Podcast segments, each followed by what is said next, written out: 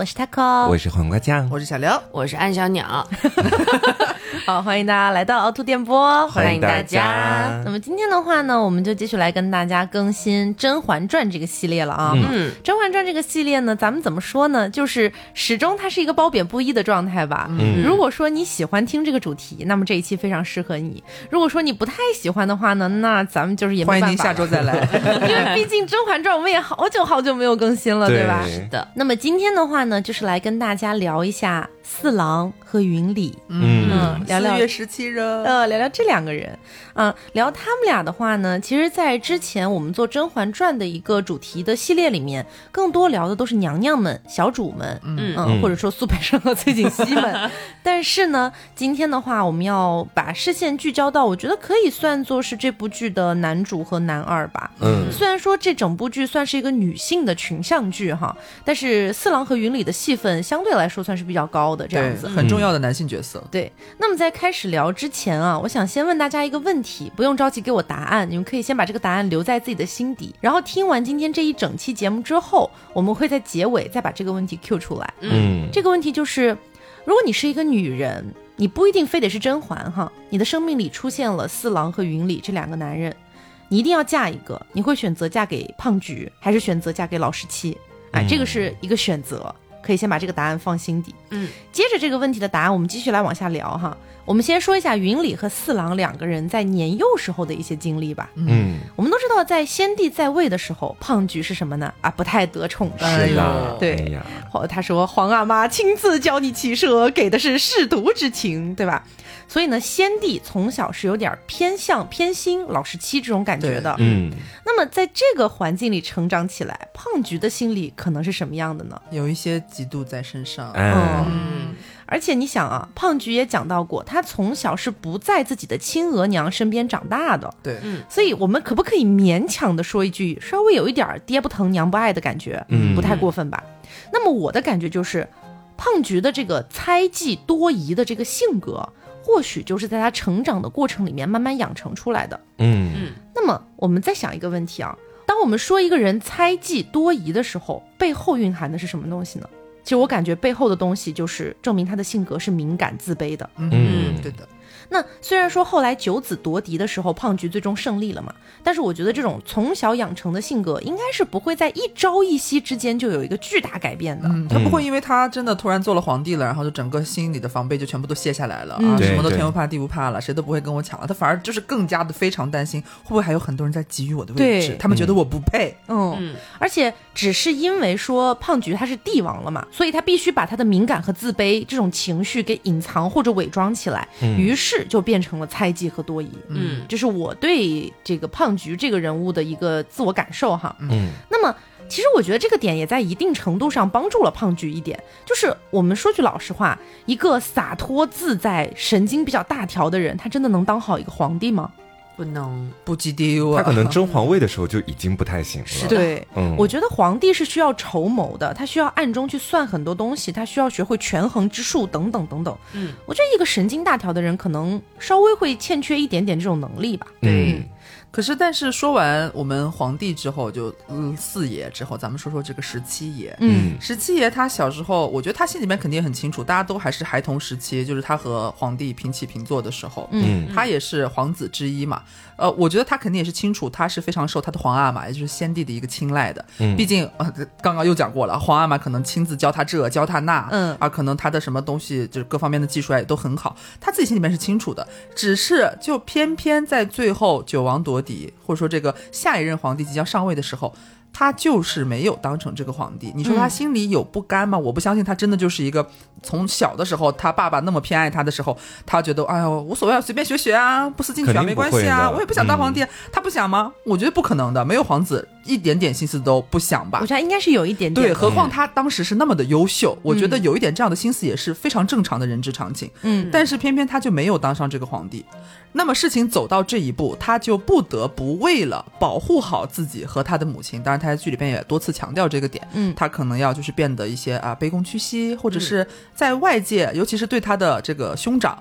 我胖菊，呃，表现出一副嗯，我其实什么都不在意，啊我只是个闲散王哎爷。呀呀呀，就是嗯风流倜傥，就喜欢喝酒，对，就喜欢去到处去逛逛啊，干嘛的？没有心思的，没有心思的啊，政治什么不晓得，不晓得。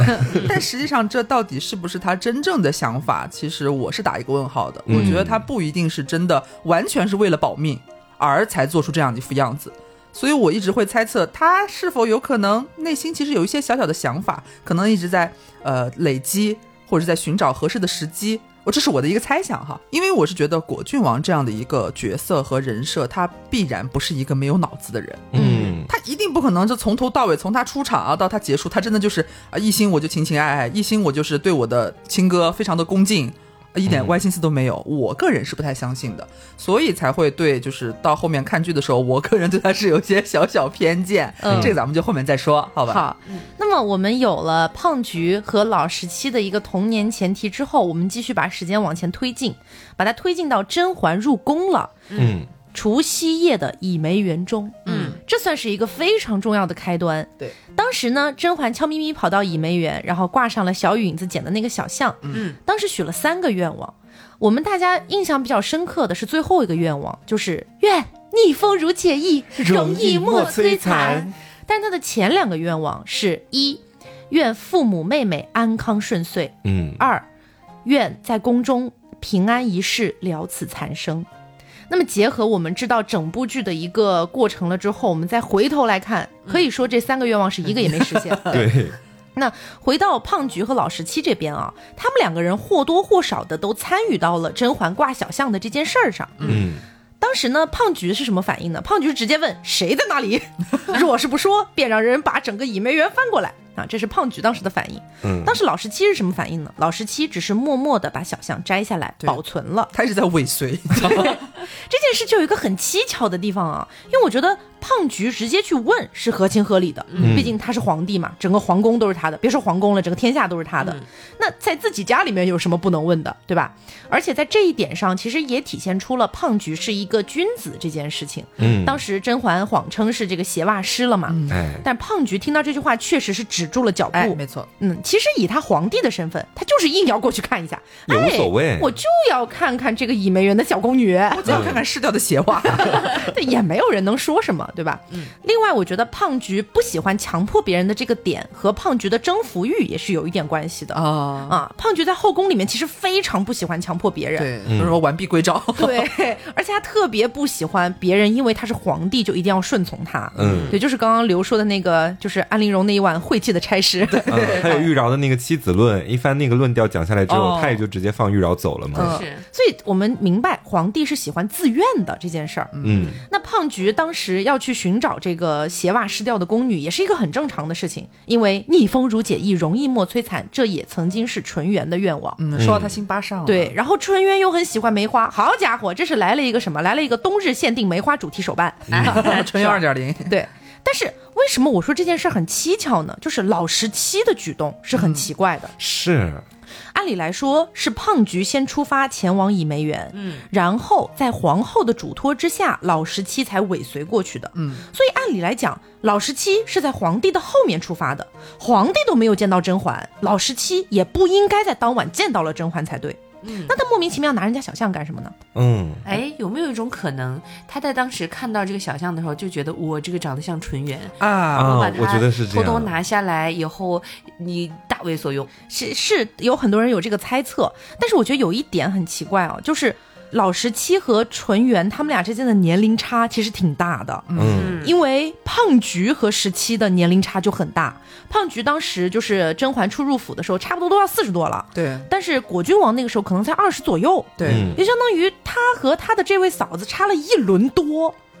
所以，嗯，如果说他是拿这个小象觉得像纯元，然后想要通过这个来达到一些政治上的这个手段和这个的角度的话，我觉得有可能。嗯但是如果说他是因为喜欢纯元，然后要去摘这个小象，我觉得就有点说不通了。嗯这我个人的感受啊。那接下来我就顺着刚才讲到的这个果郡王干嘛要摘人家小象呢？这个事儿，我来跟大家聊一聊我的看法啊。我个人觉得果郡王是有一个惜花之情的。嗯其实就像刚才刘讲到的嘛，刘会说，哎，我对果郡王有偏见，嗯，他就是不行，看着不爽啊，对。嗯包括有很多《甄嬛传》的观众都会觉得果郡王是一个登徒浪子啊，调戏嫂子，看别人洗脚，就是老色批这种感觉。起初呢，我也有点这这种感觉哈，但是后来我转念一想，我问大家几个问题啊。首先，如果说果郡王真的是一个到处撩妹、四处留情的野男人，他为什么要收留彩萍？嗯其次，他为什么要对宁贵人有那么一点儿好？这是宁贵人自己说的。王爷对我的那点儿好，我依然放在至至今都是什么什么之类的。彩屏是谁？彩屏是整个清凉台一等一的美人儿。嗯，果郡王如果想要把她哎纳为这个妾室，或者是做通房丫头，随随便便的事情。对，嗯宁贵人是当时胖菊一见钟情，直接就不管不顾啦，哎，管你皇后说什么，管你太后说什么，就是要带回宫的。可见宁贵人也是相当之美的。对你你别你别说你养马，你养猪我也得给你带回去。对，那果郡王为什么又要对宁贵人以礼待之呢？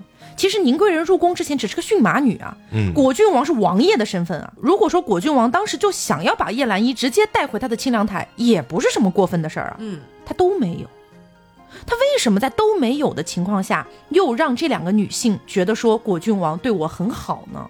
这就是我前面说的这个惜花之情。嗯你现在再回过头来，你再想一下，他真的就是登徒浪子吗？如果说他真的是登徒浪子，我觉得他不会忍住对彩萍不下手，然后对叶澜依也不下手，就只是让人家觉得自己是个好人而已。嗯但是这就是我现在可以可以插播吗？可以啊插播就是老刘我的一些见解吗？可以我觉得，呃，他我刚刚说的这些，我通通都理解，并且我也认可。我觉得果郡王是一个有惜花之情的一个男人，但是这反而在我看来，我我仅代表我个人啊，在我看来，反而是让我更恨的一点，你知道吗？为什么？就是你，我很难不把他放到现代，就是好像有现代有个果郡王这样的一个人设。嗯嗯，我们用最通俗的话来讲，你就觉得他是个海王。你可以说他，我没有说我要存心撩你，我我就多跟你说两句话，我就想跟你谈恋爱，想把你骗上床还是干嘛的。但是这在我眼中就是四处留情。嗯比方说，他就我不能说他是四处留情吧，就可能说他和一些女子之间的那个分寸感，他他可能为了他的惜花之情，他就拿掉那个分寸感了。嗯，比方说他在浣碧哭的时候，哎说，哎呦，嗯，这个这个什么红配绿挺漂亮的呀，怎么哎你哭的很美啊，或者干嘛的？然后宁贵人说你穿青色好看啊，然后人家孟静娴只见过他一面啊，就是只是剧里边表达的哈。说是什么几年前孟静娴见了他一面，然后这这就这就一见倾心哎，这就狠狠爱上了。还有彩萍啊，救过来之后，为什么彩萍最后真的就是浣碧三言两语逼迫他吗？因为威胁他吗？他才愿意进宫吗？他肯定还是念着果郡王可能以前就是救他、啊带他的那些好，嗯他愿意。就是在这些不断的你看似好像没有什么逾矩的地方，但是就是这些不断的互动当中，让很多个女人都对他产生了情愫。嗯且我们单从剧的角度出发，这部剧里边所有爱上果郡王的女人，除了主角甄嬛之外，全部都嘎了。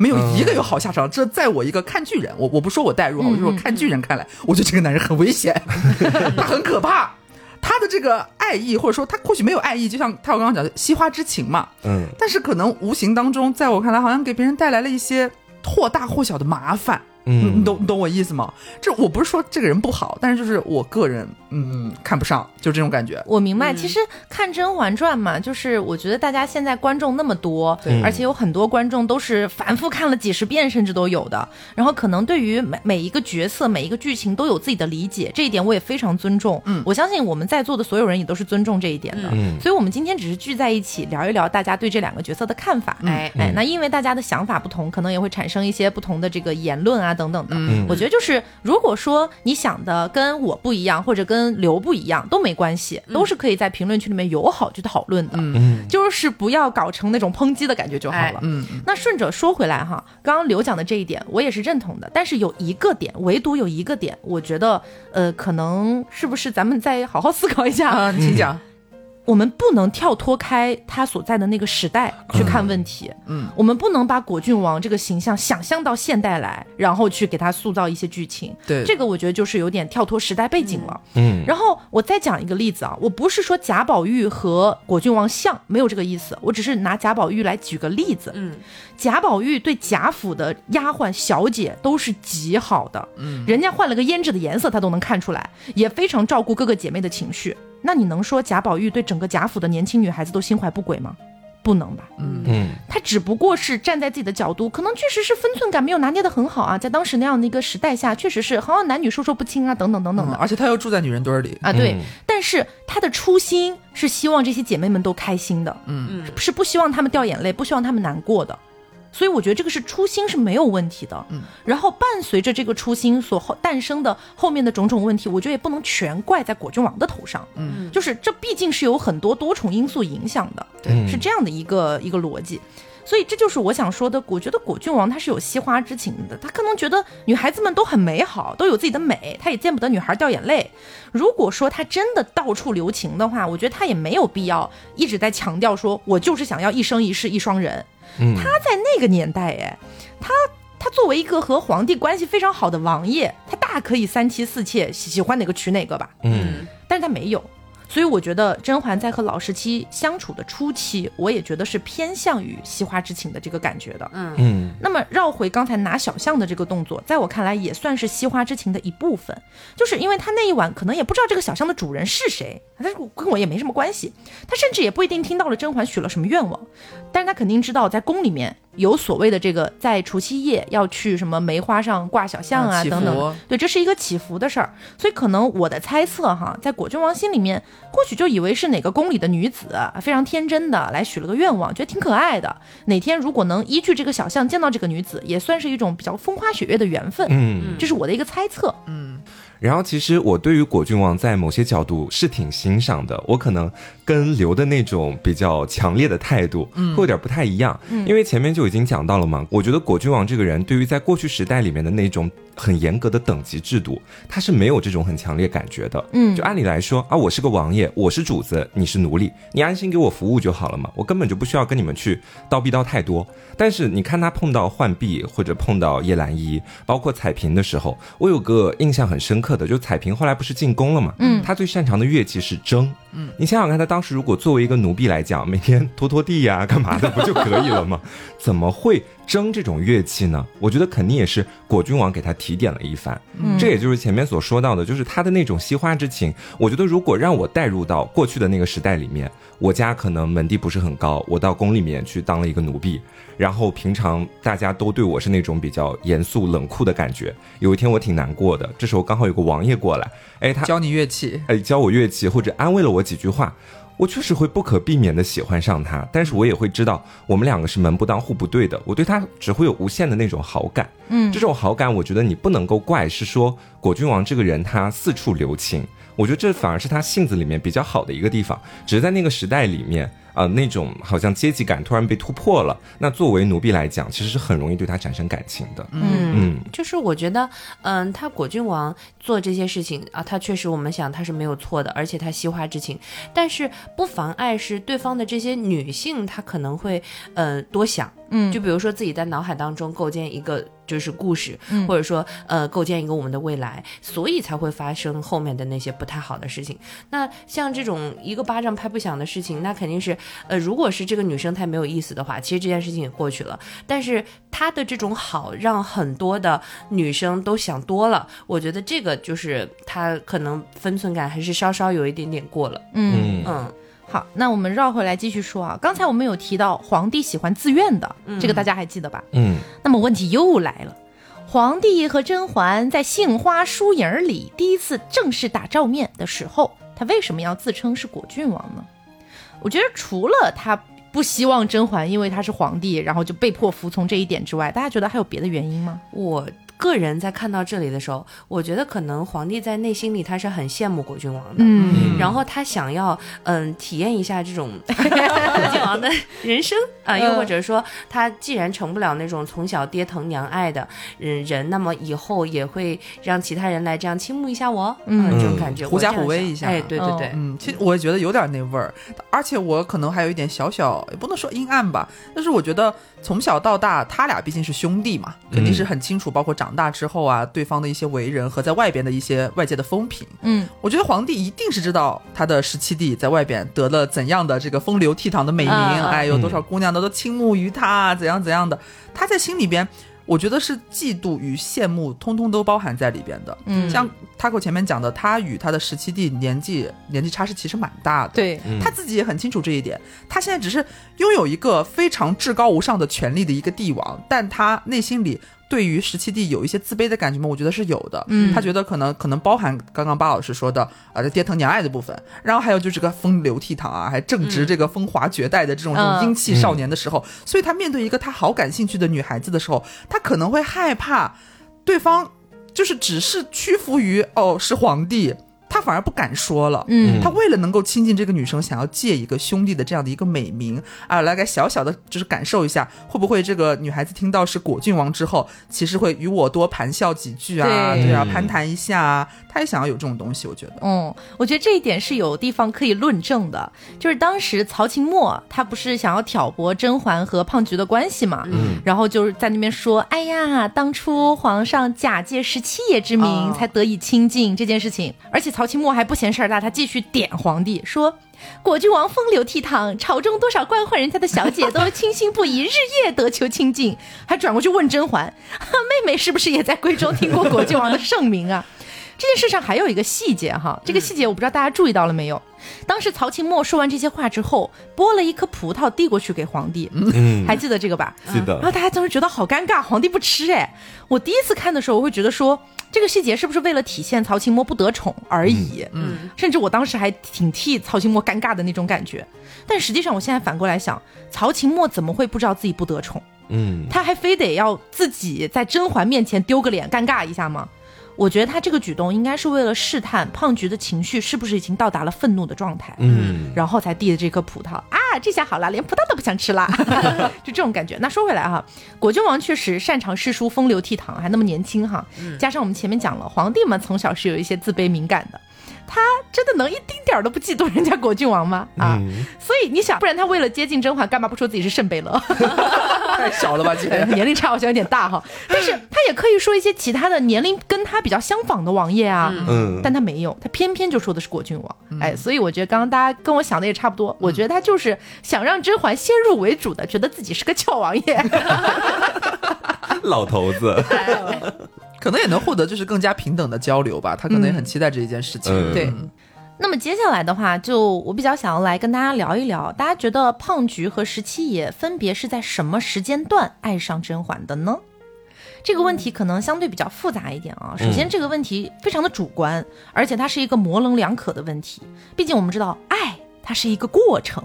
我们说一见钟情可能更多的像 crush，而爱呢，可能是在一个阶段的相处的时间段里面慢慢滋生出来的。对，嗯。但是我觉得我们还是可以来推理一下啊，大家觉得他们真正爱上甄嬛是在哪个阶段呢？我个人觉得啊，个人认为，个人认为，我认为是在甄嬛已经离了宫，然后呢，胖菊就发现我心里缺了一块，嗯。然后这时候才爱上的，嗯，嗯、我是这样想的，嗯，四大爷是这样，是吗？嗯。那我的感觉可能是这样的，我觉得或许胖菊在甄嬛开始可以帮助胖菊去分忧的那个阶段，就是甄嬛可以出入御书房帮她排忧解难的时候，我觉得就已经有一点慢慢爱上甄嬛了，这是我的感觉哈。嗯因为胖菊她自己说过，她说她喜欢的女子要懂她，能和她说上话，但是又不能太懂，这一点大家还记得吧？嗯嗯而那个时期的甄嬛恰恰是这样的。我们都知道，甄嬛一开始嘛，肯定是纯元的替身嘛，这点没有什么好质疑的。但是在甄嬛离宫修行之后，胖菊连碎玉轩都不想去了，还不允许宫里的人提起甄嬛的名字，病重的时候还喊了嬛嬛。所以我觉得种种迹象证明，胖菊应该是在甄嬛离宫之前，我我感觉哈，嗯。就应该是爱上甄嬛了，只是她不敢承认。没发现，对，哎。而且她也一直以为自己只是拿甄嬛当替身，嗯，然后纯元故衣这个事件，当时胖菊的震怒，在我看来，他那个震怒并不是因为纯元被冒犯了，而是胖菊拿甄嬛当替身的这件事儿暴露了，嗯就像是一个撒了谎的人，他的谎言被戳穿了，嗯，他觉得我又对不起甄嬛，我又对不起纯元，然后又觉得甄嬛干嘛来戳穿我的谎言？不戳穿的话，我们就岁月静好，整个就是一个恼羞成怒。加上甄嬛得知自己只是替身之后，就不是那个懂她但又不太懂的人了，甄嬛变成了太懂她的人，嗯就完全不可爱了。所以胖菊需要给自己台阶下，他需要给自己着吧，她只能把自己那种很别扭的情绪归结为对纯元的愧疚和怀念。这些是我的感觉哈，所以他才会写下那一封小信。这封小信，请大家注意啊，这是一封写给纯元的信。对，它的开头是“寄予婉婉爱妻，念悲去，独余思良苦此身，常自魂牵梦萦，忧思难忘。纵得婉婉，婉婉泪倾，暂排苦思，亦除却巫山飞云也。”嗯，我们时常感叹这一段戏的时候，会把重点放在“婉婉泪清”四个字上面。但其实当下甄嬛最扎心的那一句是“一除却巫山飞云也对，”。这句话出自哪里？哈，我们来就是那个分析一下。文绉绉一下哎，，文绉绉一下。这句话出自元稹的一首诗，叫《离思》。嗯，这首诗的原诗是“曾经沧海难为水，除却巫山不是云。取次花丛懒回顾，半缘修道半缘君。”我们先说一下，这首诗是元稹的妻子离世之后，元稹写的悼亡诗。嗯嗯前两句的意思说白了就是谁都不如你啊，后两句的意思说白了就是别人我都懒得看，一半儿是因为我在修道，另外一半儿就是因为你，这是把这首诗说白了是这么个意思。那胖菊是一个非常精通诗书的人，他在写下那一句“一除却巫山飞云也”的时候，他不可能不会联想到元稹的这首诗吧？嗯，纯元走了那么多年，为什么不在别的时候给纯元写信，偏偏要在甄嬛误穿了纯元故衣之后才写？可能有些人会觉得说，那他平时可能也写了，你没看到而已嘛。没拍出来而已。对，但是我我个人的感觉也是这样子的哈。嗯，我觉得胖菊平时可能会时不时想起纯元，这个绝对没毛病，但是可能不至于到写信给纯元这个地步。嗯，可能就心里怀念一下、感伤一下，或者跟皇后唠唠两句之类的。但是甄嬛一旦戳破了这个美丽的替身泡泡之后，胖菊就是一个羞愧难当，她才去写信给纯元，有一种纯元啊，你不要误会啊，其实我心里只有你啊，甄嬛只是你的替身啊，这种感觉。嗯，那往往人越心虚什么，他就越需要证明什么。胖菊当时心里慌的一批，我觉得他才需要急切的去证明自己其实是很爱纯元的，爱纯元的这个人设，爱纯元的这个心没有动摇，心里只有纯元。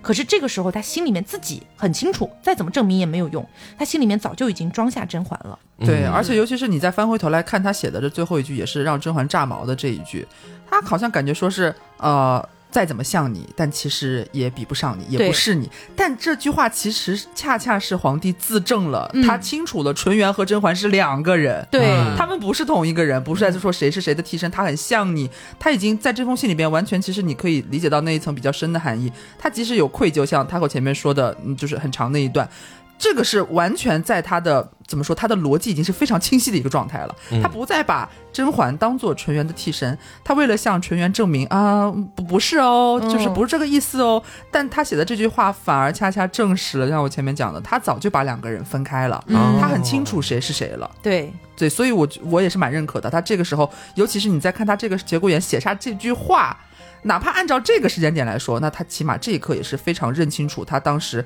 可能很长一段时间之前如此疼爱甄嬛，早就在这个时间的流逝过程当中潜移默化的已经逐渐认清了甄嬛是一个新的人。嗯，甄嬛是甄嬛，纯元是对纯元他。喜欢上这个人了。嗯哦，原来还有这层解释在里面，我真的从前没有想到这个点。嗯那么说完了胖菊，接下来我们继续来想一想，果郡王又是什么时候爱上甄嬛的呢？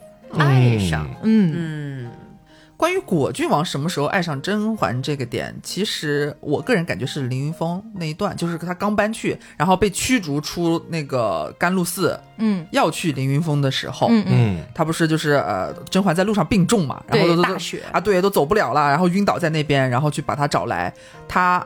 那么火急火燎的对着我们的莫言时代许下那一句 就是铁蹄承诺，就说嗯啊若若怎么怎么样，他怎那句话怎么说的来着？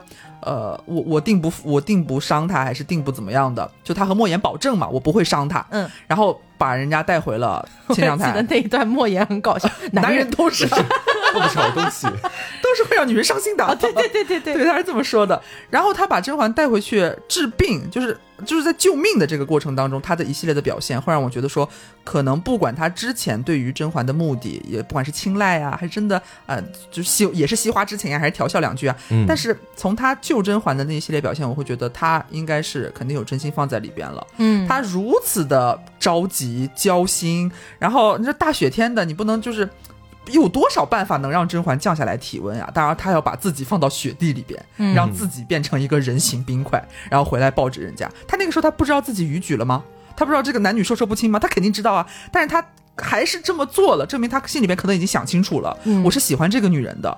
我现在为了救他，就是我觉得我这一腔热血，我要融化他，我要救他，就是我要帮助他。我是我是觉得是在这个时间段，嗯，包括我觉得就是大学里面去用自己的身体，然后让甄嬛降温这个点，其实也有很多人会觉得说干嘛呀？你这还不如把甄嬛直接扔雪里呢。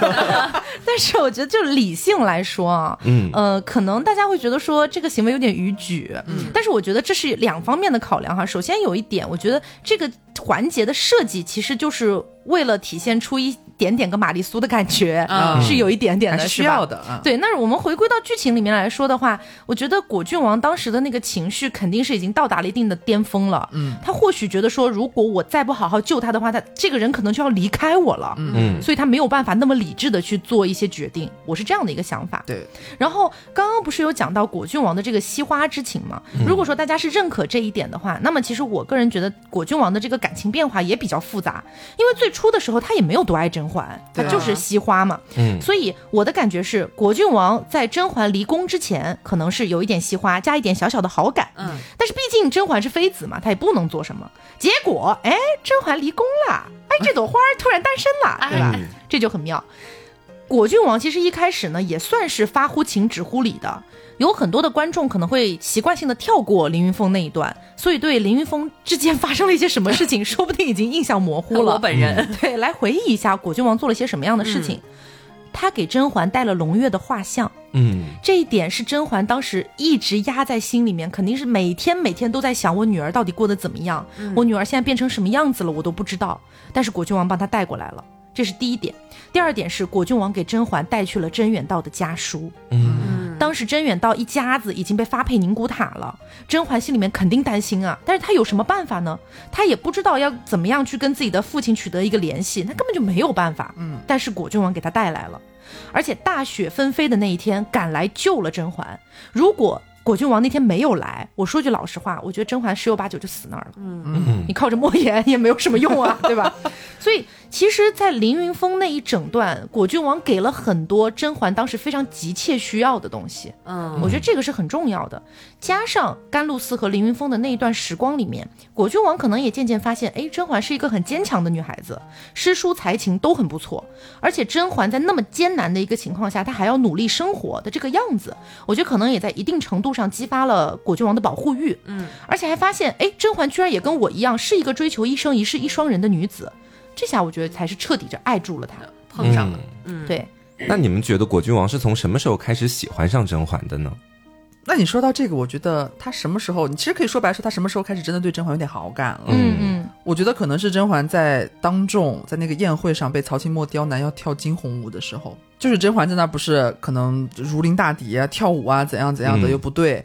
然后呢，他吹着他的小笛子，伴着伴着乐就来了，嗯。啊解也也是解了他的燃眉之急。对。因为我觉得其实当时如果他对甄嬛只是说啊、欣赏或者是没有什么好感啊，就是随便调笑了一下，也没有什么倾慕之情，嗯。我觉得他不至于做出这样的一个还蛮大的一个解围的动作。嗯，而且包括在跳舞弊之后，一舞弊，他还用言语上也为甄嬛解了围，因为那个旁边那个什么王爷，就是老挑刺儿的那个，还说什么啊、这个还连我们家的什么舞姬都不如啊，然后旁边还有人搭腔啊，什么想把他跳的这个惊鸿舞安到在模仿纯元的身上，然后果郡王还想为他解围，说是什么呃梅妃，就是把这个舞。想要让大家把它和这个模仿纯元皇后隔开，我是嗯模仿梅梅妃所做，哎，这是再度一个、一个二创的一个动作，嗯哎，不是在 copy，哎，我们没有就是 copy，就是皇帝心中挚爱，没有冒犯之意。他这个解围。我觉得一定是包含了一些倾慕或者说欣赏在里边的，他这时候一定是有好感的，不然我觉得他不至于做出这样的事情。嗯因为我觉得宫中的老人，尤其像皇后啊，还有他的十七弟啊这些王爷，嗯一定都是每个人都清楚纯元皇后在皇帝心中的位置的。嗯啊，那这个惊鸿舞，大家一听都知道，这些人一听都知道是烫手山芋，他没嗯必要那样往上凑。但是我觉得会比这个早哎，还要早吗？如果说他不喜欢的话，他为什么要解这个围呢？嗯我所以，我就是我个人觉得他可能喜欢是在，嗯，平时甄嬛跟胖菊的日常交流，觉得哎这个女生会诗书，然后呢感觉跟我也能对得上，然后呢又会跳舞，然后又会就又又会很多东西，而且呃胖菊比如说跟他日常聊天的时候说，哎，最近啊，这个黄焕甚得朕心哦。啊，比如说日常聊天就说这个女生这个好那个好，就逐渐的他可能心里就觉得，哎，这女生不错，其实我也挺喜欢的，但她是我哥哥的老婆，我不能碰。嗯。哦，我是这样想的。不然的话，为什么他要去解那个围呢？啊，这可能是第一个表现出来的哎。一个形式。，对，嗯。嗯，我明白。我的感觉是，大概是在他们那两次夜谈，一次小船。呃，一次是小船，一次是西岩花，嗯。那两次嗯。我觉得应该是彻底，我的感觉哈，我觉得像是彻底奠定了老十七对甄嬛是有点好感的，因为我觉得划小船那个事情的时候，就首先他又是帮甄嬛解了一次围，对。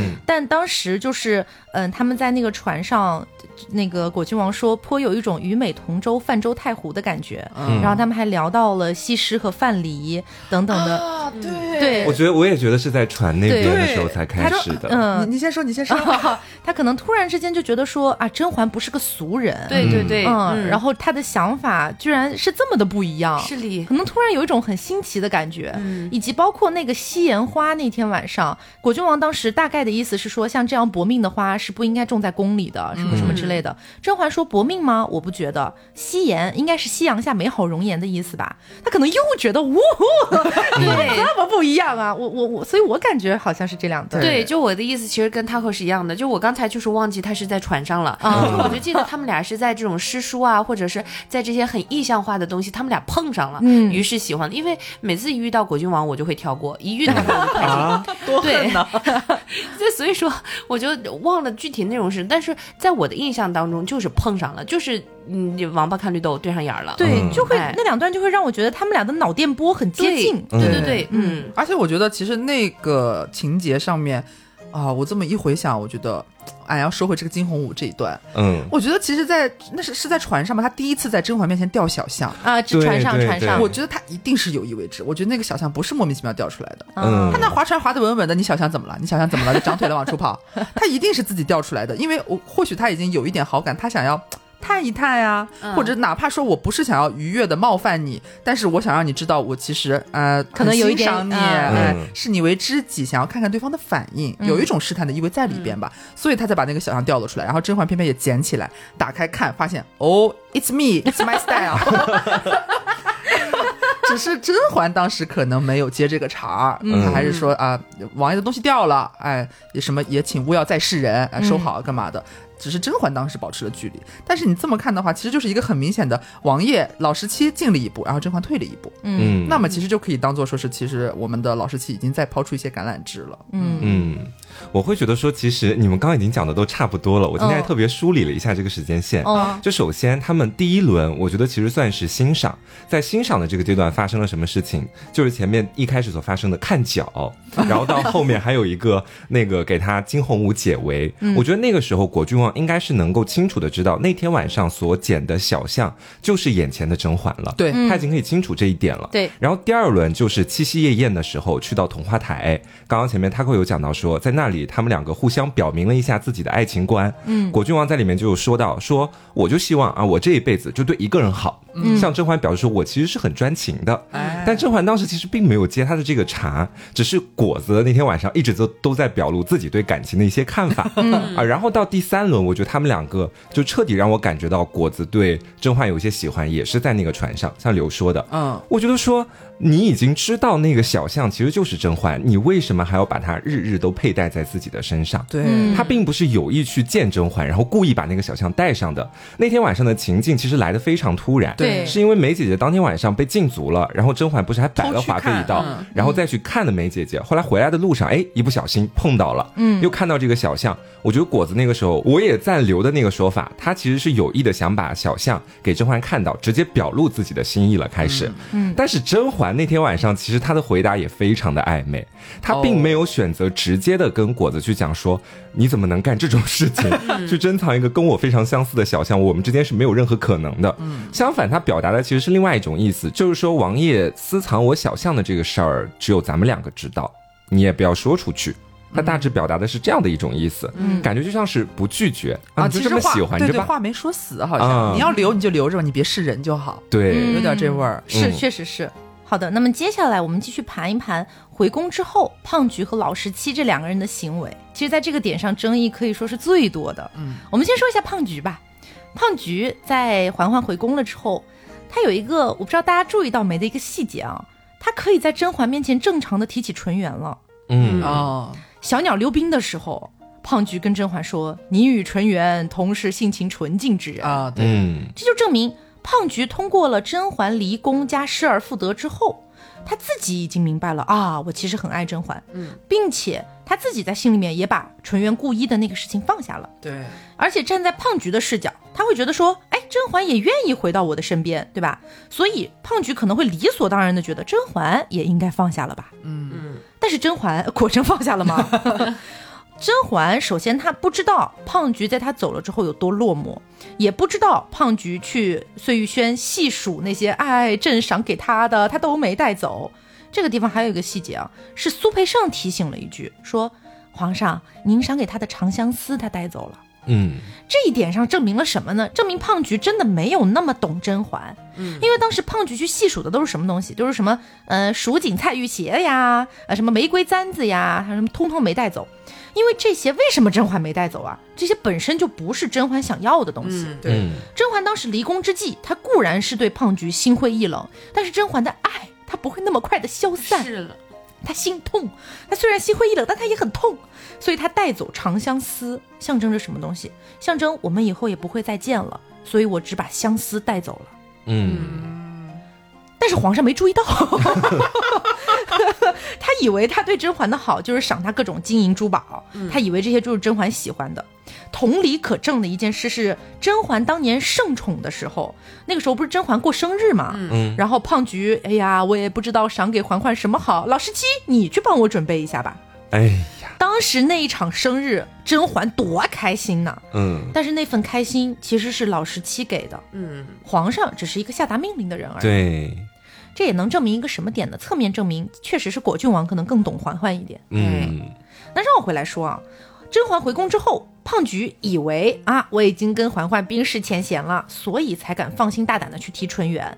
结果甄嬛其实每一次听到纯元的名字都会有一丝无语，是，心里面应该在大翻白眼吧。这个时候的甄嬛肯定不是因为伤心难过，然后才有这样的反应，而是因为她真的可能很讨厌胖菊以及她的那个替身原主了。对嗯，而且因为我不知道你们有没有注意到，呃，甄嬛回宫后，她变成熹妃了嘛，不是？嗯，搬进她新的永寿宫之后，她那个有得了一块新的牌匾，在嗯宫殿之内写着“德日新”，就是大家知道她这个“德日新”这三个字儿是啥意思？因为我当时看俺不懂，但是我觉得里边大有文章，因为嗯从电视剧它那个画面呈现的角度来看，给了这块牌匾一个大大的特写，嗯然后嗯德日新，然后马上镜头下一秒切甄嬛，就是一副那种哎若有所思，但明显那个表情，他的心情是不是开心的？嗯嗯他证明他马上读懂了这块牌匾上的意思，且给他的情绪是非常负面的。然后后来俺俺就去查了一下，德日新是什么意思呢？放到他这个剧情里边，意思就是说你之前可能离宫，你德行有亏。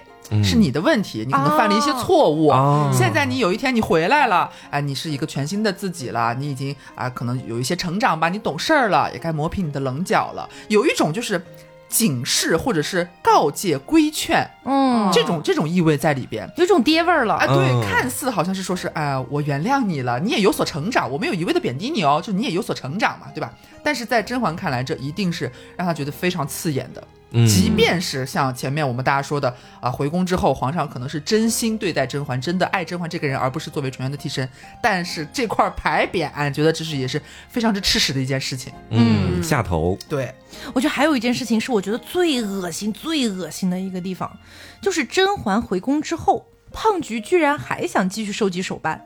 嗯就是他收集也就罢了，他居然想收集到甄嬛的 妹妹妹甄玉娆的身上。亲妹啊，我试问一下，如果甄玉娆不是那样的性格，她不是那种甄玉娆就是甄玉娆，不可为人替身啊。如果她不是这样的性格，玉娆但凡胆小怯懦、随波逐流一点，那她岂不是就走上了甄嬛早期的老路？对她也就嫁了，其实对，而且对这件事情对玉娆也很恶心，而且同时对甄嬛来说就更恶心了。嗯你胖菊害我一次还不够是吧？我以为你好歹能收敛一点了，结果你还想再害我妹妹一次，嗯，我就很费解。就是如果说我们后面还会聊到，就是大家对于果郡王在甄嬛回宫之后比较恶心的那个部分，那我们现在先说，就是如果大家觉得当时的果郡王太过于鲁莽冲动，几次三番差点害死甄嬛这件事儿很恶心的话，胖菊想要纳玉娆这件事儿，应该也是很恶心的吧？嗯，不，因为不能拿他是皇帝，他必须三宫六院就来搪塞过去的一个行为吧？因为我我设想，如果我是甄嬛，我恨不得跳起来扇他两巴掌，就这种感觉。所以我觉得这件事儿也真的是让我觉得甄嬛回宫之后让我大恶心的一件事情。嗯，但我觉得这件事情其实也可以理解。我我在我的想法呢，因为嗯，胖菊知道他现在自己爱甄嬛了嘛，嗯那么纯元的替身空缺了，哦，补一个嘛。哦天哪！对，他必须还得有个替身。对，对因为那一直是他的白月光呀。那甄嬛她跟纯元再像，她也是不一样的。那么她还是想要找到一个更接近于纯元的。那么现在新的来了，那我试一试嘛？万一这个更接近我纯元呢？反正我现在那个更爱你甄嬛，你让我试一试又怎么了嘛？可是我觉得这件事儿恶心就恶心在，如果说他要去找这个纯元的替身，哪怕不是甄嬛的妹妹，啊，对，我觉得对甄嬛来说都没那么恶心。是，那这个是确实。他偏偏挑到甄玉娆身上。啊，你们甄家血脉好啊，就专 专产这种像纯元的女儿，对真的是无语。纯元三点零，就是虽然说他这件事情做的还是有一些回宫之后的新鲜恶心哈，就是不断刷新大家的三观，嗯但是他确实呃，你要说到真的遇到什么事儿的时候。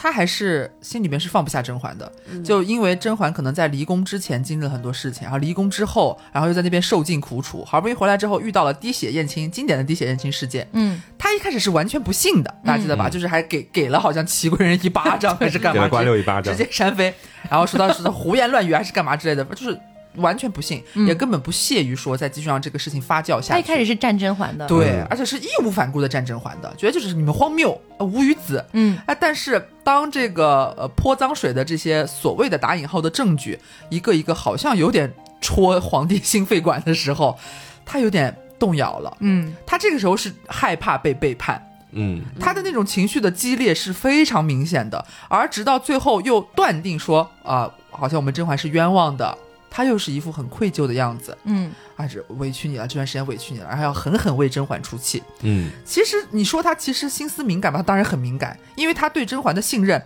好像也没有能信任到滴血验亲那个那些乱七八糟的什么证人上来，他都坚定不移。因为我觉得站在一个常人的角度，被旁人这样算计，然后给你摆出这么多造假的证据，你也很难真的一点点都不会动摇吧？嗯对，而且这滴血验亲这个点也是奠定了皇帝后面对对甄嬛逐渐起疑心的一个开头。嗯，但是就是哎，他口这点说的很好，又逐渐又起了疑心，嗯，他真的是心里边很苦啊。我觉得就是皇帝，就是我们要说的难听一点，可能就是他他在还债吧。他可能之前对、对甄嬛不是足够的真心实意，但是最后就遭来这样的报应。可是他到了很后半段，就比较尾声的时候，他对待甄嬛的那种态度。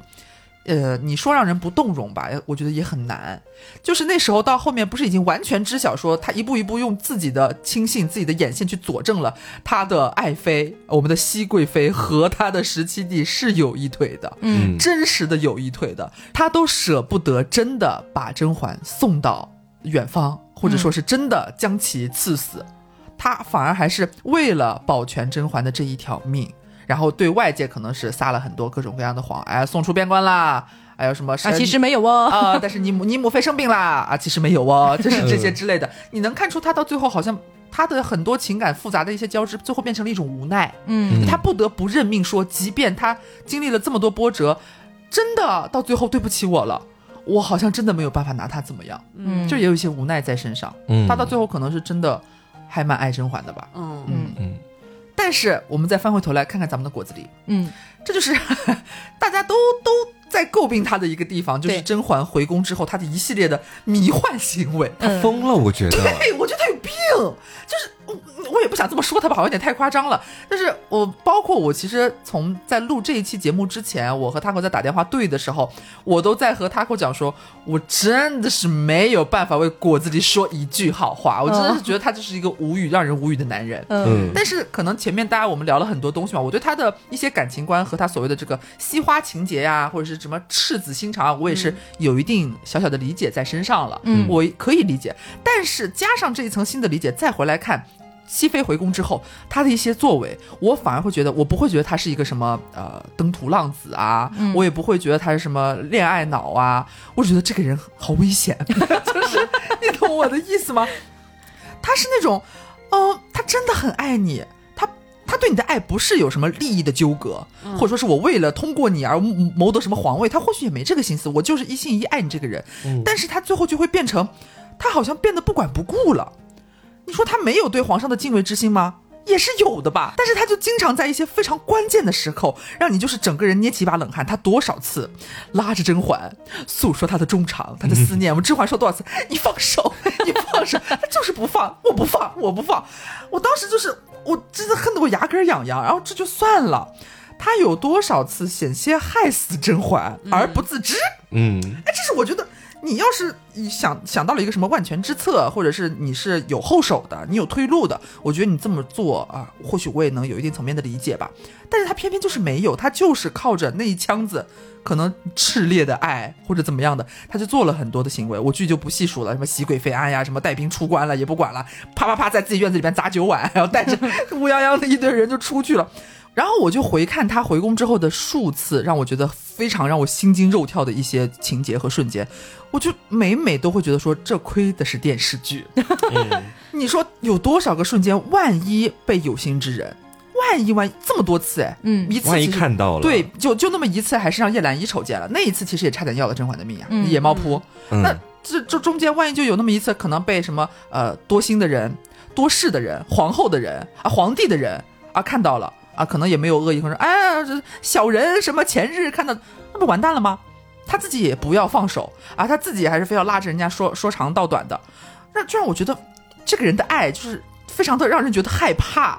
他是真的爱你，我我不否认这一点，但是总有一种好像某一个瞬间，你就会因为他的爱而带掉，你知道吗？这种感觉，我觉得很可怕。嗯爱过了，关于这个点呢，我是有一个自己的想法的。接下来我会拿一个呃比喻来让大家更好的理解，但是我要强调一下，我这个比喻呢会把呃甄嬛形容成一个玩偶，但是我并不是物化女性的意思，这只是一个单纯的比喻，嗯，为了让大家方便理解而已。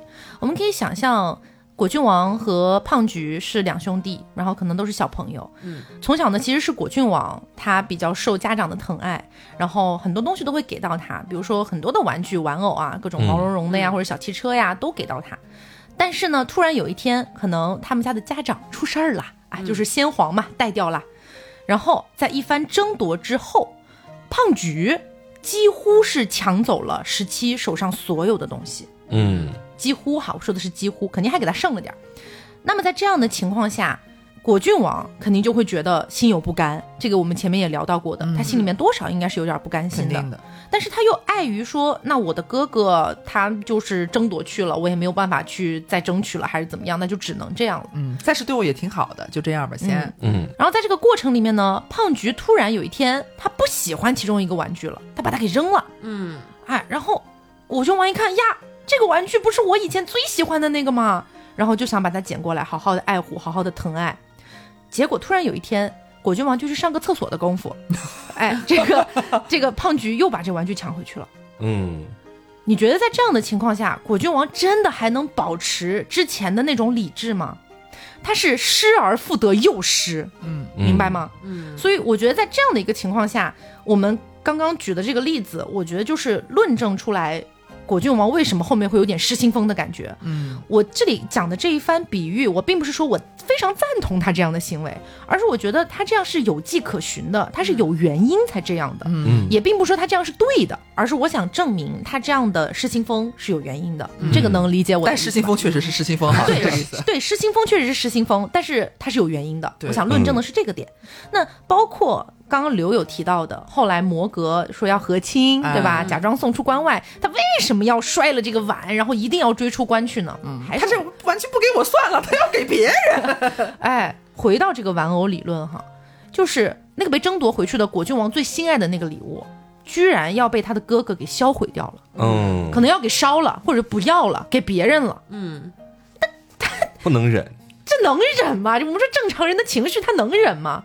加上果郡王确实有那么一点点恋爱脑在身上的，嗯就是我觉得他当时那个情绪肯定是到了顶点的，他没有办法，他克制不了，他理智不了，所以才会促成这样的一个结果。嗯是，我觉得他跟我说的这一点是没错的，我能够理解，就是我现在非常能够理解他所有的失心疯都是有原因的。嗯我们也同同样都就是认定一致的认为他的失心疯确实是失心疯，他他有点夸张了。对我为什么要讲这个，就是因为其实有很多的观众他并不理解他的这个失心疯，嗯他觉得就是突然失心疯了，所以我才想稍微解释一下。对，所以我现在翻回头去看另外一个细节，我会觉得他的轴可能是真的有时候就是轴了，他心中是有不满的。就是大家还记得最后那一次吊小象，就是呃浣碧自己还是、嗯就这个当时大家对这段剧情的很多争议，就觉得是浣碧他自己、呃、怎么怎么着，想就为了今天这一出戏，然后他自己凑了一个局，或者是呃盘算了这一切他的说辞啊干嘛，为了就是要啊、嫁给国君王。嗯，但实际上，我那时候就觉得说，这个东西会不会是咱们果郡王自己掉出来的？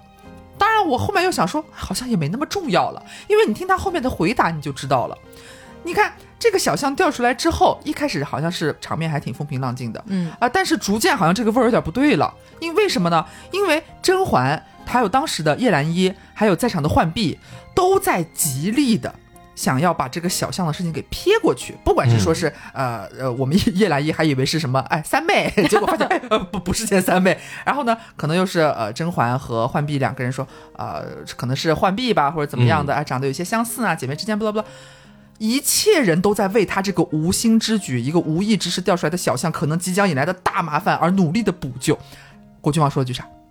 他说表达意思就是我有个心爱的女人了，哎，我要娶，哎，我其实是不想取缔，但实际上要取吧，也不是不行，但只能做测试啊。为什么只能做测试呢？因为就是陈弟心里其实一直有一个没有得到的女子，你就觉得他反复在，就是所有人都在努力拔河的时候，然后他作为你的队友。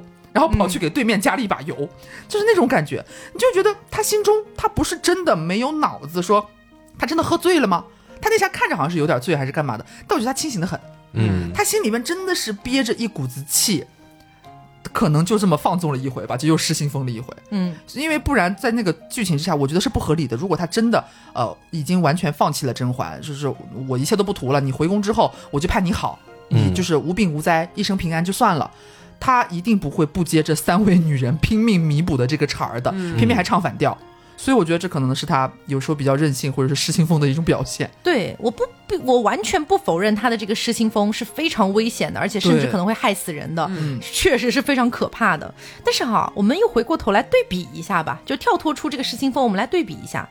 呃，果郡王一直强调的就是他要一生一世一双人，他一定要娶他最心爱的女子，一生一世跟他厮守终生，这种感觉，这是他一直想要的东西吗？你们还记不记得皇上想要的是什么东西啊？皇上曾经在有一天跟甄嬛在那边聊天的时候，他说：“哎呀，朕如果不是皇帝，只是一个闲散王爷，那么有皇后这一位贤贤妻嗯。以及世兰和你两个美妾，也就足以。足以。嗯，嗯，他的足以是包含了三个女人的一生的。嗯最少三个起步了，他要。对，但是果郡王，我们我已经跳脱开失心疯了哈，就是他失心疯确实是失心疯，但是他确确实实一直想要的就是跟一个人厮守终生。嗯包括他后来不管是娶浣碧也好，还是孟金贤也好，确实也他都是半被迫的娶的，嗯，这确实是不可否认的一点。所以我觉得这一点上，皇帝和十七爷的一个区别也还是蛮大的。对，嗯而且那会儿在果郡王说的那段话里，有一句话是这样说的：“他说，嗯，曾经遇到一个女子和她两情相悦，后来虽然分隔千里，不能结为夫妇，但在陈帝的心里，她才是唯一的妻子。好可怕。对，而且最后这段话说，浣碧姑娘虽好，但陈帝绝对不会纳她为福晋的，还望熹贵妃体谅。好可怕！是的，其实他那句“还望熹贵妃体谅”在当时的那个局面上也能理解，啊，对，因为那会儿已经说什么情同姐妹啊，什么之类对对。的，但确实这句话是一语双关的，对。对，让人听了觉得非常的寒毛。炸裂。对，你就觉得这这个男人到底想干什么？对，而且我就是呃看过这么多这么多遍《甄嬛传》，包括哪怕呃今天听了大家各种讲一些可能果郡王身上可以被体谅或者说是有迹可循的一些理由之后，我出于我个人的一些我不管是我的感情观还是我的就我个人的一些喜好来说，我还是很难对果郡王这个角色就是欣赏起来或者是爱起来。嗯这可能跟就是我想要的那种感情是有差别的。我们当然也希望说，啊，一生一世一双人啊，就是我们两个之间就是互相两情相悦，我也不会惦记那么多人，就是要这种纯真纯粹的这独一份的爱。但是果郡王的这种爱，就会让我觉得说，他好像爱的是你吗？嗯，好像爱的也是你，但是好像他爱的更像是他在爱他自己的那份爱情。你懂我意思吗？就像他我刚刚前面呃有在强调的说，呃，我们果郡王不是要呃一什么一生一世一双人吗，或者怎么样的？在我看来，完全我个人啊，就是我觉得他好像特别执着于说，我找到这个人了，这个人是甄嬛，嗯，我一定要跟他在一起。嗯我不管我我什么都不管了，就是不管怎么怎么样，我要保护好他，我要爱他，这一切都是在我们看也是正常的嘛，就是可能他不管不顾，但是只为了这一个人我，但是他的重点不是说我要让他过得好，或者说是我要保护他，嗯，就是他的完全的各种各样行为的最终的目的地，好像都是为了说我要得到他。哎，这一点其实我并不是特别的赞同啊。你请讲，呃，不赞同的点是在于刚刚说的不管不顾这个点，其实我觉得倒没有这么严重。嗯虽然说我们说甄嬛回宫了之后，确实果郡王一些失心疯的行为几次三番差点害死甄嬛，但是如果果郡王真的什么都不管不顾的话，他大可以那天晚上在凌云峰直接拉着甄嬛就跑，只是甄嬛不愿意罢了。但是这也是我让我觉得很很矛盾的地方。包括他虽然说他只有自己的一点府兵哈、几苗苗人，但真的要起兵造反，他真的不管不顾了也是可以的呀。这就是我觉得很矛盾的地方。你说他真的为了这个人，他可以做到那一步，他为什么没做呢？我觉得是这样的，就是，呃，其实我们在看一个角色和人物的时候，我觉得我个人觉得啊，不能太就是黑白分明了。嗯嗯，因为我觉得很多的像特别是《甄嬛传》这样，在我们眼里面，它算是比较的。呃，人物构架比较完整的，然后剧情比较丰富，人物比较饱满的这种剧里面的话，我觉得可能是要从不同的剖面去解读每一个角色的。比如说像刚刚讲到果郡王，他如果真的那么就是说不管不顾，他为爱冲昏头脑，他为什么当初不在甄嬛回宫之前就做一些行为、做些举动呢？为什么不做呢？我们除开甄嬛不愿意这个点之外，哈，嗯我们再聊聊别的，就是。我觉得果郡王这个人啊，他可能是一开始觉得自己应该是能理智的，嗯 我我我觉得这一点应该有很多人会感同身受。就是我在面临一件事情的时候，还没有彻底爆发之前，我以为我可以的我，可以控制局面。嗯对我以为我是能做到的。可是当那个画面真的出现在我面前的时候，我绷不住呀。嗯，你懂我的意思吗？这就好像是我去参加一个假设啊，我去参加一个我曾经非常爱、非常爱的前男友的婚礼。我举个例子，我在去之前，我觉得我就是要去大杀四方，我就是我就是要去展现我我现在我过得很好哎你的魅力我我没有你过得可好了，或者什么什么的。然后大哭。对，然后回来大哭，然后甚至是当场就摔了酒杯都有可能，因为本身他可能就是一个比较就是容易冲动一点，或者说比较恋爱脑容易上头的一个人。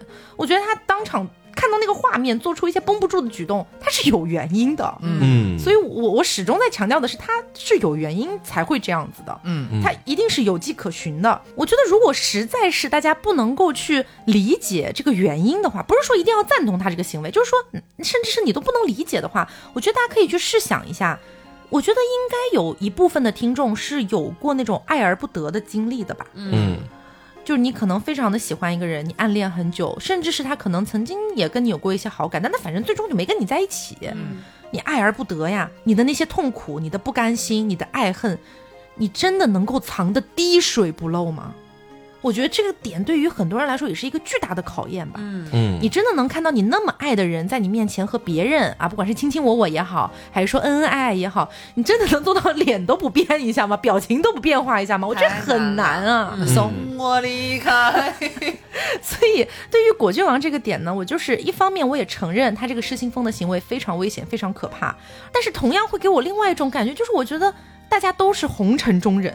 大家都可能有过，不不是说所有人哈，可能一部分人有过这种爱而不得的经历，或者说是爱别离的经历。然后为什么还要再去讥讽另外一个也身在红尘困境当中的人？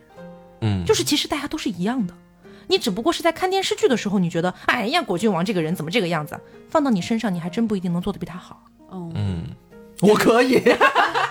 我我说的不是说一定不会比他好，嗯我说的是可能有些人不一定能做到比他好。这这可能跟我就是看，尤其是这种经典老剧，就是你太想要去反复去琢，就你最一开始可能根本看不到这么深层的一些东西，你的理解也不可能比现在说我们能够就是剖出这么多啊很很多不一样的剖面来一些解析。嗯但是就是可能是还是和大家每个人看剧的一些切入的角度，或者说你当时在看剧的时候，你可能会认同某一方，或者是否认某一方，和你的那个视角是有关系的。嗯就是有一些人可能会把自己带入，比方说在看一些姐妹情的时候，有一些人会把自己带入沈眉庄，有一些人可能把自己带入安陵容，有些人可能把自己带入谁会把自己带入安陵容啊？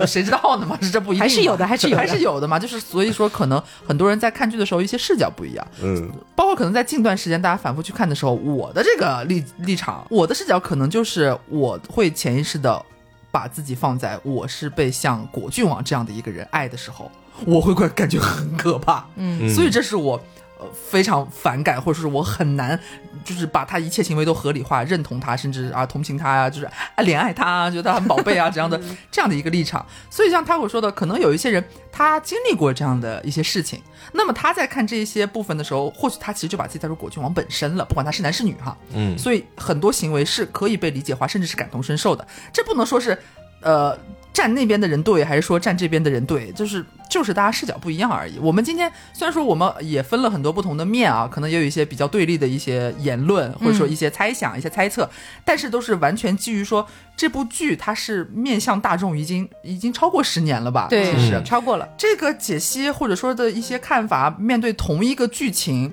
能拆解的东西太多了，对绝对是没有说对或者是错的。我觉得反而就是大家展开很多的脑洞是一件非常有意思的事情。嗯是啊，对，而且包括其实就是我现在再去看《甄嬛传》，我已经不会把自己再带入到某个角色了，嗯因为我会觉得说我看了太多遍了，我可能已经把自己带入到每一个角色都去尝试过了。啊，看《甄嬛传》真的太多遍了，我甚至带入过到皇上、静妃、端妃等等的，我都带入过了。所以现在我去看的话，我更多的会站在一个就是上帝视角，你知道吗？嗯。然后我会去盘，哎，他为什么要这样做呢？他这样做的背后逻辑是什么呢？就是每一个角色可能在反复品味的时候，都是走这样的一个逻辑了，所以我才会得出，我觉得果郡王做这些事情是有它的根源的，是有原因的这样的一些结论。嗯那么聊到这儿呢，我们的节目也快要进入尾声了，啊、我们的剧情当然也要进入尾声了，那就是胖菊和十七的死。嗯，因为这期是要把他们俩做对比嘛，所以肯定也是要对比一下他俩的死的。各位有什么看法吗？胖菊，我觉得他的死让我觉得很，就是心情太复杂了。因为我觉得，如果说果郡王的死的话，就是很像是那种。就真的两个心意相通的人被迫要真的进行生死离别了，这种感觉你会觉得很悲痛、很痛心。眼看着心爱的人在你怀里咽气，嗯，然后还有很多秘密，你也不知道他到底知不知晓，你觉得他带着遗憾走，不不不。但是甄嬛和皇帝那个诀别，就真的太戏剧张力实在是拉的太满了。嗯，对，啊，包括什么皇帝到底是拉拉的那是黄带子呀，还是到底是什么意思？他是要起来吗？还是 还是他有什么暗器呀？还是怎么着的？就是中间这个剧情，包括从什么宁贵人一开始在里边那、那会儿已经是宁嫔了吧？嗯。宁嫔在里边儿，然后出来和呃甄嬛打个照面啊，然后呢换到我们甄嬛进到我们皇帝的身边，进行了一通连番的输出，就是让我觉得是两个完全心思背道而驰的曾经相爱，甚至是曾经在不同的频次里边喜欢过对方的人，嗯。然后最后在如此一个就生命的弥留之际，已经完全的割舍掉了对方。但是恰恰最讽刺的是。皇帝真的咽气了之后，然后就是我们甄嬛最经典那一部嘛，皇皇上啊、驾崩对驾崩，然后叭叭叭三三个就是猛的镜头，就是切进他的眼泪掉的是有多么的让我感觉到震撼。那个时候你再看到甄嬛脸上的表情和那几滴泪，你又会觉得说，他现在就是皇帝真的死了，他心里边到底放下的是对皇帝的爱，还是对皇帝的恨？嗯你说不清楚了。你说不清楚。包括皇帝咽气的时候，他说的那些话啊，以后都是你的啦，真的江山。他说的是气话吗？他在讽刺甄嬛吗？或许或许也不完全都是吧。嗯，嗯，所以让我觉得就是这一对我真的很难评了，对，很难评。隔行如隔山了。对对对对对，因为刘刚刚讲到的这个点，我非常赞同啊，就是最后的那一滴眼泪和最后的那个表情是很难去给他下一个定论的。嗯但是我觉得可以给大家讲一个另外的一个事情，嗯就是我有一个亲戚，远房的一个亲戚，然后但是我是知道他的故事的，因为我妈这个碎嘴子没事就来跟我聊，就说的简单来讲呢，就是嗯。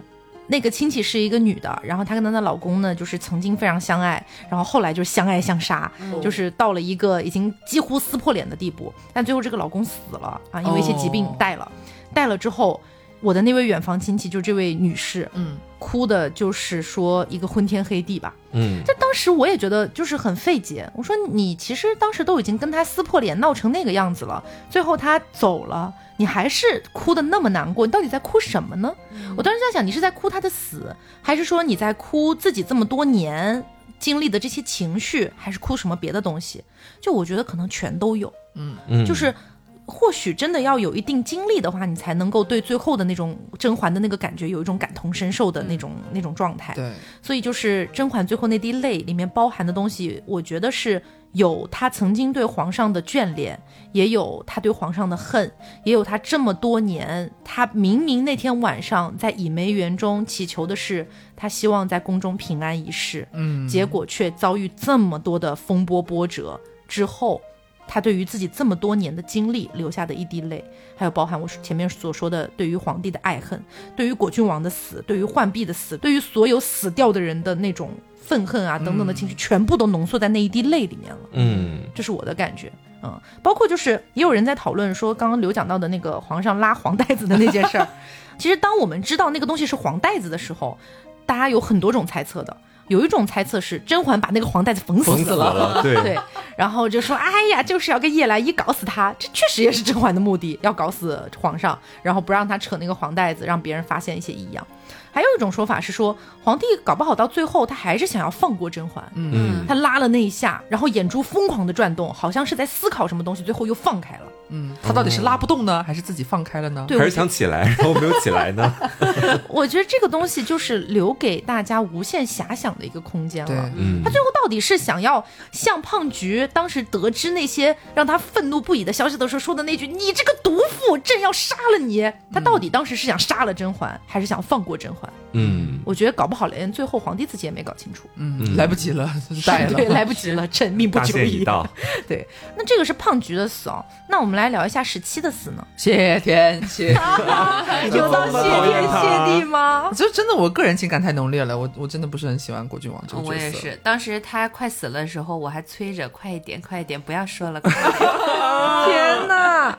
对，哎，我可只有我一个人是在看到他们两个诀别的那一幕的时候，我是狠狠的，就是心痛了一把的。我也是，狠狠心痛的。因为呃，这里也有一个问题可以拿出来一起讨论一下哈，就是在果郡王死之前，他到底知不知道红叶和灵犀是自己的孩子？我们暂时就先不讨论那个，就最后在他已经死了之后，甄嬛在他耳边啊去跟他讲了这个事情。这个的话，他有没有听到，咱们也不知道。但是就是说，在这个之前，他有没有感觉到两个孩子都是自己的？我觉得是有的，嗯我也觉得是有的。不然他没必要在死之前故意说一句“鸿雁那个孩子跟你长得很像”。对他们两个是有个对照的，姐子对们。我今天去分析了一下他们最后的遗言。我们先说啊，那杯酒送上去的时候，甄嬛以为自己喝的是毒酒，然后十七给他换了过来嘛，等于是。然后甄嬛在自己喝完毒酒之后，她以为自己要死了，那她要干嘛呢？发表遗言。对，她发表了三条遗言，分别是三个层面。第一个遗言说的是啊，希望你能够善待玉隐，善待我的家人。第二个点，她直接就提出了说，哎呀，这个鸿雁调皮机灵，啊，灵犀安稳沉静，一动一静不像是双生子。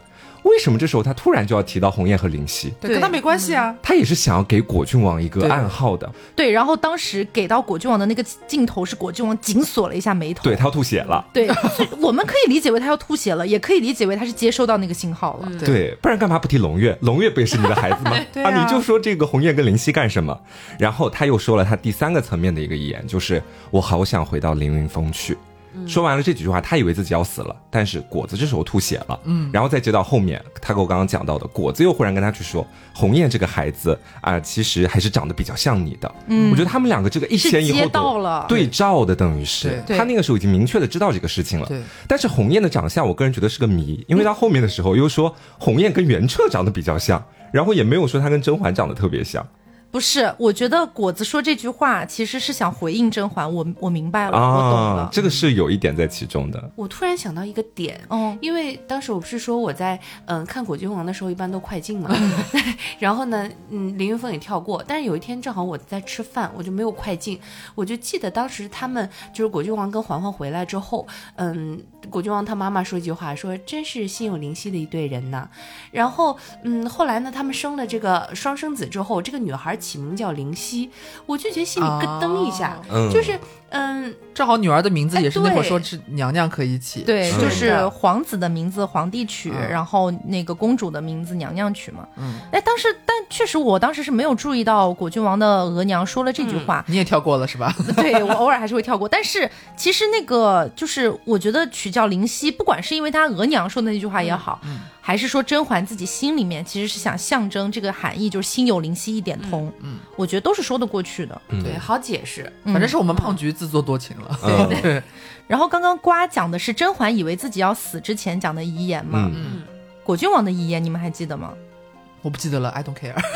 别嘛，哎可以 care 一下了，可以 care 一下。果郡王说的是：“嬛儿，这杯酒若真是你递给我的，也无妨，嗯那是你选择了保护自己。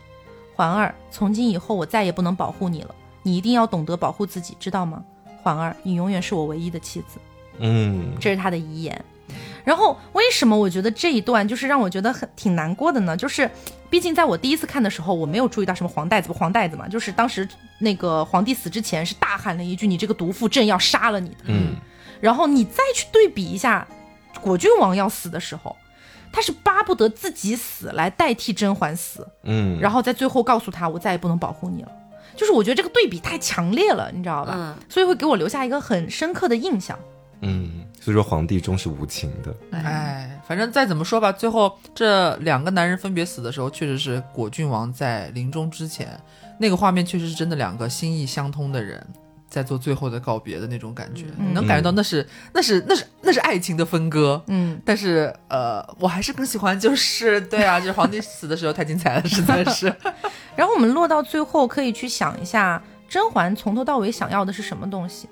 他要世界上最好的男儿，他要世界上最好的男儿，嗯她要跟他一生一世一双人的人。嗯就是我们也可以理解为甄嬛在这一点上可能也有点轴了。嗯然后或许什么什么，包括他中间做的各种各样的决定，可能有对有错吧，因为毕竟这是一个剧，这个人物他是饱满的，嗯你不能够说他从头到尾都是对的，或者他从头到尾都是错的。无懈可击。对，那那其实也没，那就变成无脑爽剧了嘛，对吧？所以他这个人物之所以饱满，就是因为他可能做的很多事情里面，或许也有出于自私的部分，或许也有出于为别人考虑的部分，等等等等，夹杂起来，这样他才能形成一个饱满的人嘛。嗯所以我觉得就是到最后落到点上，我个人还是觉得，如果要只谈果郡王和皇帝这两个人的话，到底是果郡王可能更多的给到了甄嬛想要的东西吧，嗯，我是这种感觉。如果给你们选择呢？其实我的选择也是果郡王，因为我会觉得，对于一段比较美好的爱情，我们的畅想的话，我当然是希望这从头到尾，他能给我的都是非常甜蜜的部分。嗯，然后我觉得在跟果郡王的爱情里面，其实这一点是存在的，不管是从相识还是到后面，虽然果郡王失心疯了一段时间，但是你要说在爱这个点上，他其实一直给甄嬛给的都很满。嗯。所以我觉得这样的爱情还是蛮让我渴望的。但是到皇帝那边的话，可能一开始我要经历一个替身的磨难，嗯。然后到后面慢慢我还要离宫修行，离宫修行之后我再回来，我还要滴血验亲，对，对，你就会发现太复杂了。我想要的爱情就纯粹简单一点，嗯。嗯。我也会选果郡王。这个时候，大家也可以回想一下我们开头提到的那个问题，看看你的选择是依旧是当初的那个选择，还是有一些变化啊，都可以。呃，我其实从头到尾都觉得，如果是我是甄嬛，我我要嫁一个人，或者说哪怕我不是甄嬛，我就是个女人，我要嫁给谁，我肯定嫁给果郡王。嗯首先，我没有办法忍受别人把我当替身，你可以理解我就是甄玉娆那种性格，我就是我，我凭什么当别人的替身？我只能当别人的妻子。那这个点就让我首先把胖菊就是下了一个就是死令了，然后接着往下，确实像瓜说的，跟着皇帝他敏感多疑、自卑，然后有很多猜忌的部凉。薄。对我我没有办法去接受，我一定要和这样的一个男人相守终生，这种感觉让我觉得很没有办法接受。对，嗯嗯，八老师里，如果是我，我愿意嫁给胖菊。嗯啊嗯，因为我觉得胖菊的爱他不会给我太多压力。嗯，就像刚才刘说的嘛，就是果郡王的给的爱有的时候太夸张了，会觉得让女生本人有点难以接受或者难以承受。嗯嗯，他会给你一种无形的那种山压在你头上，但是胖菊给的爱呢就比较省心。嗯，我无论如何都不会有，就是感觉头顶上有个山，怎么样我都自己自由自在就好了。怕麻烦，那都是怕麻烦。对，不然的话，那哪天就宫宴上突然掉了个小象、哦啊，我嘎了，我还想活呢，我还想当太后呢，你给我嘎了，这种感觉。嗯，那我的话，我我我真你都讨厌是吗？难呐，但是可能我也选胖菊。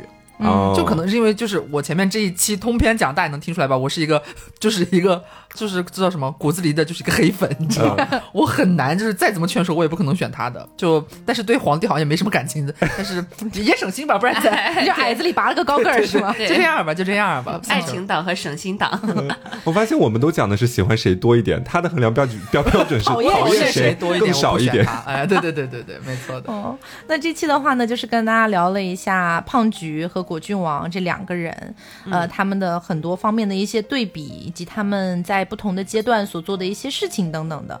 也就像我们在过程里面一直在反复强调的，每个人去看《甄嬛传》都会有不同的理解。我们也非常尊重每一位听众你们自己对于不同的角色的理解。嗯那也希望各位听众可以尊重我们对不同角色的理解。嗯，啊，大家在评论里面友好的讨论一下是完全没有问题的，希望不要上升到对主播的个人攻击，谢谢。哎哎哎，你可以说我们过度解读剧情，但请不要过度解读我个人，OK？嗯好，那么我们今天的节目差不多就是到这这里希望大家能够喜欢。我是 taco 我是黄瓜酱。我是小刘。我是 barbie 别着急慢慢来。拜拜拜。拜劝君莫惜金劝君惜取少年时